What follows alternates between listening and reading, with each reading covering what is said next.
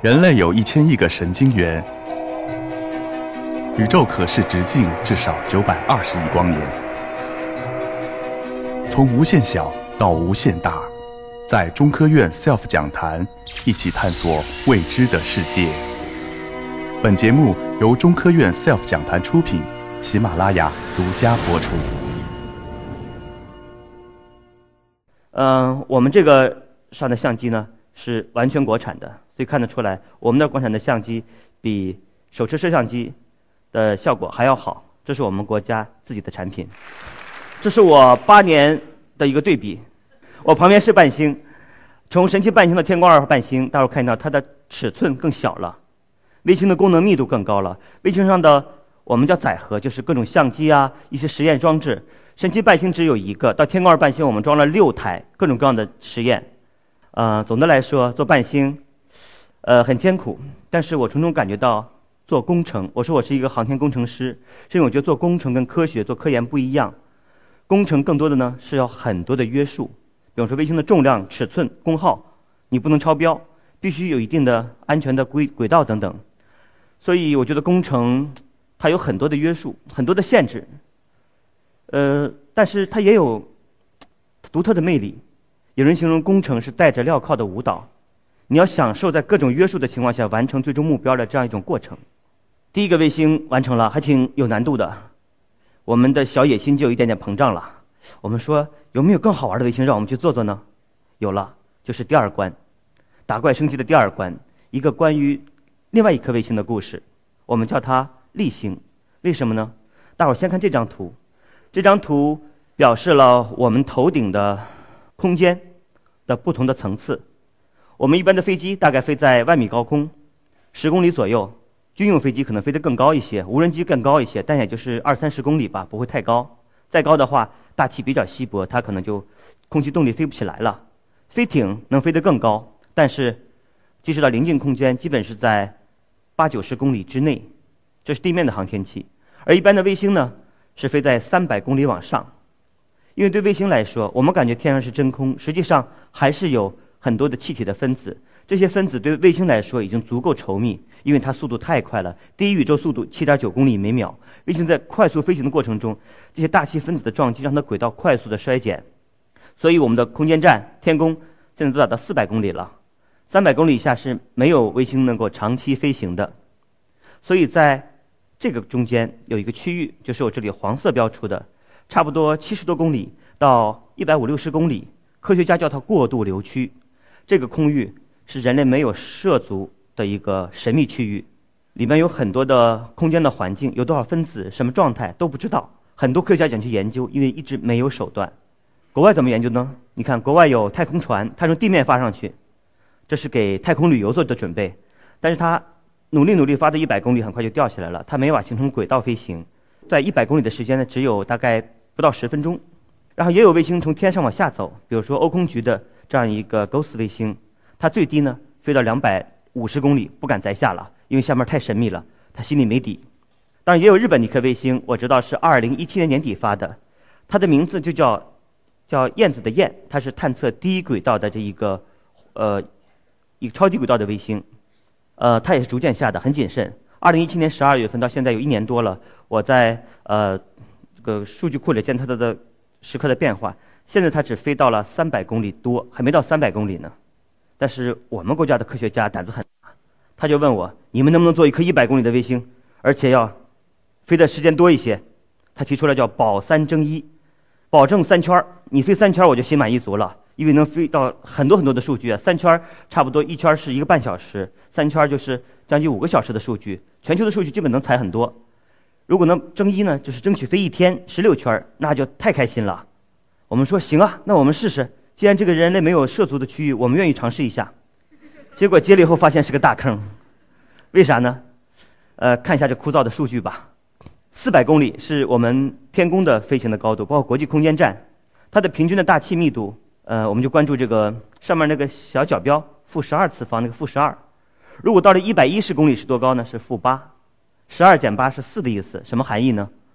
一百一十公里的大气密度是四百公里大气密度的要多四个零，个十百千万一万倍以上。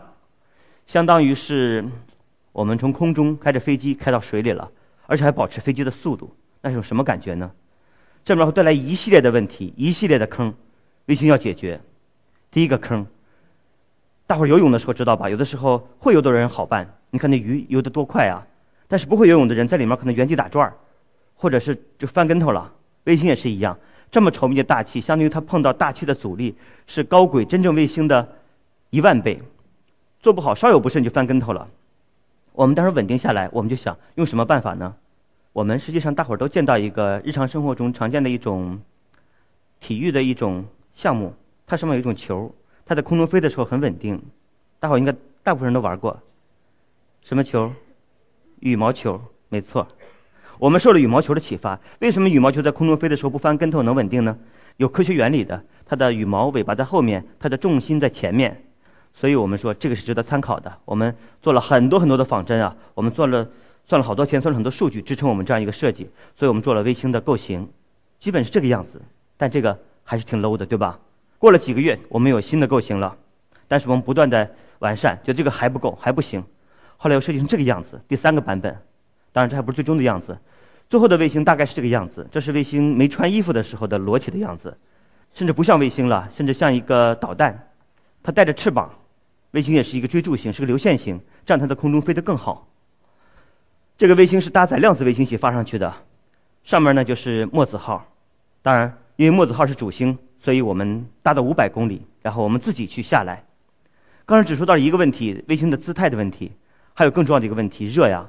在高速飞行的时候，卫星的头部温度能到六七百度，这么高的温度，衣服都烧化了。那个电子元器件，我们的手机放到火炉里试试，肯定不能工作。所以我们要解决热的问题。不但要跟外界的热隔起来，里边还有热呀，里边有很多的机械在工作，要把它散出去，否则自己也也热的会得心脏病的。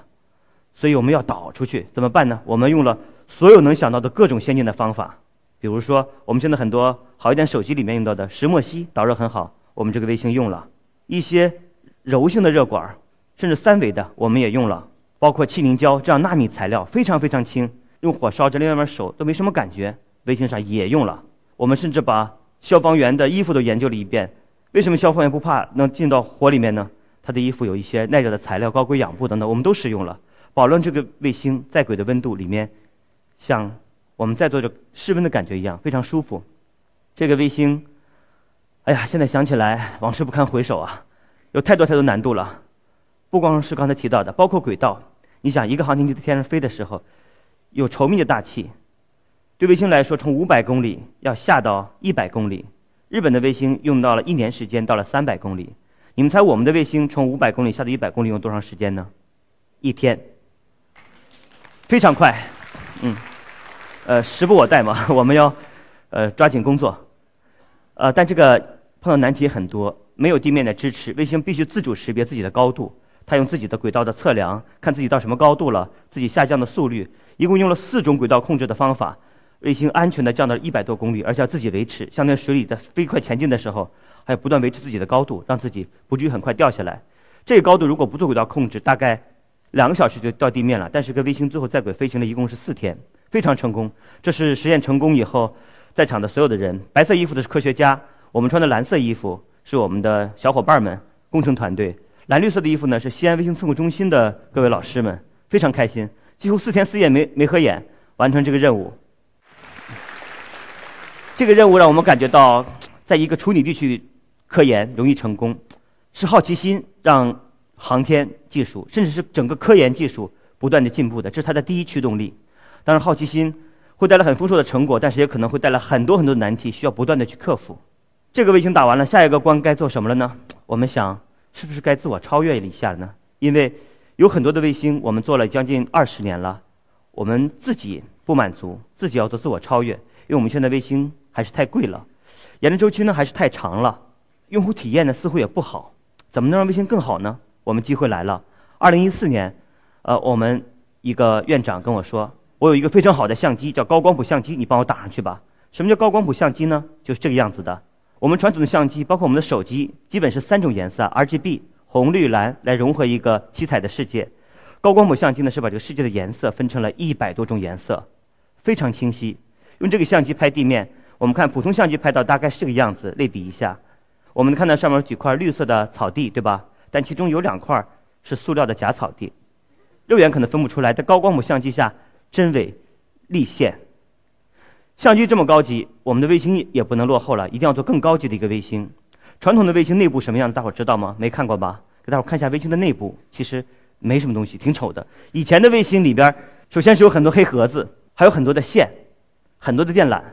我跟小伙伴们说，我说不行，我们卫星一定要做的漂漂亮亮的。首先把里面的壳、把衣服全扒了，把里边的电路板拿出来，我们都整整齐齐排好队，我们统一的一个机箱做好，做综合电子。甚至我要求卫星的表面不能有螺钉的凸起，光光滑滑的。这只是卫星的零部件了。对卫星来说，我们说卫星要更快的组装，能不能像小朋友玩的乐高积木一样呢？做好很多标准的模块，我们把它拼起来，拼各种各样的卫星，拼这种奇形怪状的，这不生产就快了吗？大家伙完成了这样的任务，而且镀了一个土豪金的颜色，这只完成了第一步。卫星是个航天器，天上要工作，跟我们手机一样，要好用，首先得有电，没电全白搭。所以卫星要有很大的太阳能翻板，保证足够的电力。但是在火箭里面呢，要做的足够小，才能一个火箭装更多的卫星。怎么办？我们想到了变形金刚。最近的上上映的《大黄蜂》，大伙儿也看了吧？能变形。我们说卫星的翻板能不能变形一下呢？OK，我们设计了。用一个热刀解锁一个绳索，很轻柔地展开一个二维的翻板，让卫星很小的收拢面积，在轨获得更大的面积。这只是第一步，我们完成这样任务，卫星在轨获得了一千五百瓦的能源，拍了很多很多的照片。为了控制卫星的成本，我们用了飞机上蒙皮的一种轻小的材料，用了这种新的材料，但是带来新的问题。为了它的真空的放气，我们用我们的设计师手动。在板子上打了一万两千六百个小眼儿，用了市面能买到的最小的钻头，大概不到一毫米粗的钻头，保证这个地面的产品能在天上使用，适应恶劣的环境。这是我们完成的翻版的一次测试，可以看到展开是非常漂亮的。这是拍到的第一张照片，我国西藏地区的，它是一个数据云，数据非常大。我们截取中一个片段，跟谷歌地球比一下，同分辨率下，我们的色彩、我们的层次感非常非常好。当然拍了很多了，包括我们熟悉的上海长三角，包括杭州湾，这是我们的青海湖，这是非洲，甚至五大洲吧，我们都拍了个遍。我们把“一带一路”所有的国家都拍了，把我们国家拍了整整两遍。当然，这样的卫星还有很多的应用。我们想刚才说是乐高嘛，乐高不光能组成一个玩具，对吧？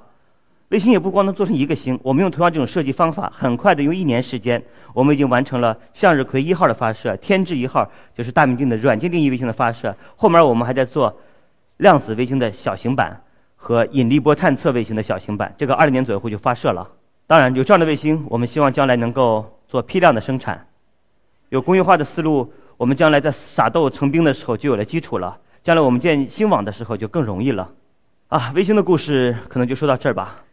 最后秀一下我的团队，呃，有六十多位帅哥美女，呃，非常单纯，非常可爱，非常能干。这是在我们发射卫星的时候，在酒泉卫星发射中心。酒泉大伙知道那是个茫茫戈壁，这就是搁我们住的宿舍楼的背后，就是这个样子的，可见是茫茫戈壁了。我们的会场的主题叫定义未来。未来我们做什么呢？虽然连闯了三关，呃，在。航天领域，特别是微纳卫星领域，我们算小有名气，但是我们不满足。我们觉得这只是我们的开始。将来我们想着用微纳的卫星，用比较低的成本，我们要去更远的地方。世界这么大，宇宙这么大，我们都想去看看，对不对？我们想去月亮，去火星。我们正在研究的是到小行星带上去找好的小行星去采矿带回来。据说有的小行星上可是有钻石的哦。我们把钻石采回来以后。上海这么贵的房价，可能就没什么问题了吧？当然，更现实一点呢，我们准备用五年的时间做一个星座，一百二十颗卫星布满全球，在北斗和 GPS 卫星的基础上，用他们原始的数据，我们再做一步提高。大伙知道现在北斗导航非常好用了，我们刚刚完成了中国第三代北斗卫星的一个发布。有了我们国家自己的北斗的话，我们各行各业都非常方便。但是呢？受到技术体制，包括 GPS 一样，这个技术体制的限制，还是有点美中不足。它的定位精度现在只到了五米左右，对吧？嗯，再往前提高比较困难了。那么我们经常在高架高架桥上，有时候分不清到底是在下面一层还是上面一层，还得人帮着辅助一下，包括车道也分不清。所以我们想做一个导航增强，把将来的导航定位精度从五米提高到五厘米。如果这样的话，将来自动驾驶啊，对吧，都不成问题了。所以到现在我也没学开车，我没有驾照，我等着自动驾驶实现那一天呢。大伙儿对这一天有没有期待，有没有信心呢？好，那我们五年后见，谢谢。